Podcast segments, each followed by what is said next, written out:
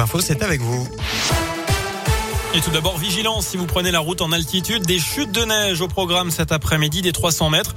Les flocons euh, qui seront encore attendus demain dans le massif central à faible altitude. À la une, aller plus vite et plus fort sur la vaccination. C'est l'objectif réaffirmé aujourd'hui par Olivier Véran. Les pharmacies qui le souhaitent peuvent ouvrir tous les dimanches en décembre et en janvier pour multiplier les créneaux. 12 millions de Français ont reçu leur rappel. La situation sanitaire se dégrade selon le ministre de la Santé. Plus de 70 000 cas ont été enregistrés en 24 heures. Lundi, un record depuis le début de l'épidémie.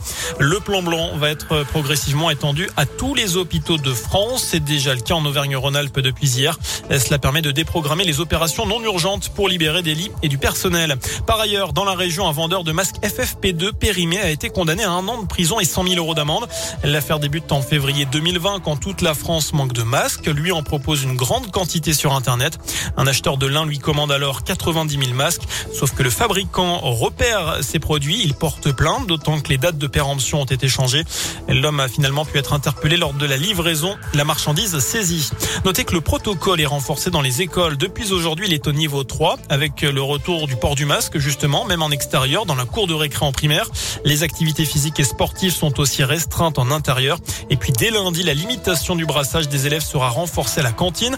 Justement, le port du masque est-il nécessaire en primaire selon vous à l'extérieur? C'est la question du jour sur radioscope.com. À retenir aussi cette fermeture du service de psychiatrie de l'enfant et de l'adolescent à l'hôpital de Vichy. Fermeture jusqu'à fin décembre à cause d'une pénurie de praticiens. Un rassemblement devant les locaux de l'unité était prévu ce jeudi selon la montagne. Attention aux fonds pompiers dans le Puy-de-Dôme en cette période de fête. Mardi matin, une habitante d'Aubière a reçu la visite de trois hommes se présentant comme des pompiers leur vendant des calendriers. Pendant que l'un des intrus détournait l'attention de cette dame âgée, les deux autres en ont profité pour fouiller son habitation. Le trio est reparti avec avec 1000 euros en liquide sans que la victime ne se soit aperçue de rien.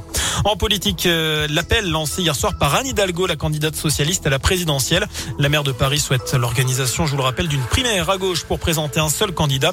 Mais c'est un flop, une proposition d'ores et déjà rejetée par les insoumis, les communistes et les écologistes. Pierre Ménès, placé en garde à vue pour agression sexuelle, l'ex-journaliste sportif de Canal+, est accusé par une hôtesse d'accueil de lui avoir touché la poitrine. C'était lors d'un match du Paris Saint-Germain au Parc des Princes fin novembre. L'ancien chroniqueur nie les faits. L'enquête du parquet de Paris se poursuit. Un mot de sport, du foot, la sixième et dernière journée des poules de Ligue Europa. Lyon reçoit les Glasgow Rangers à 18h45.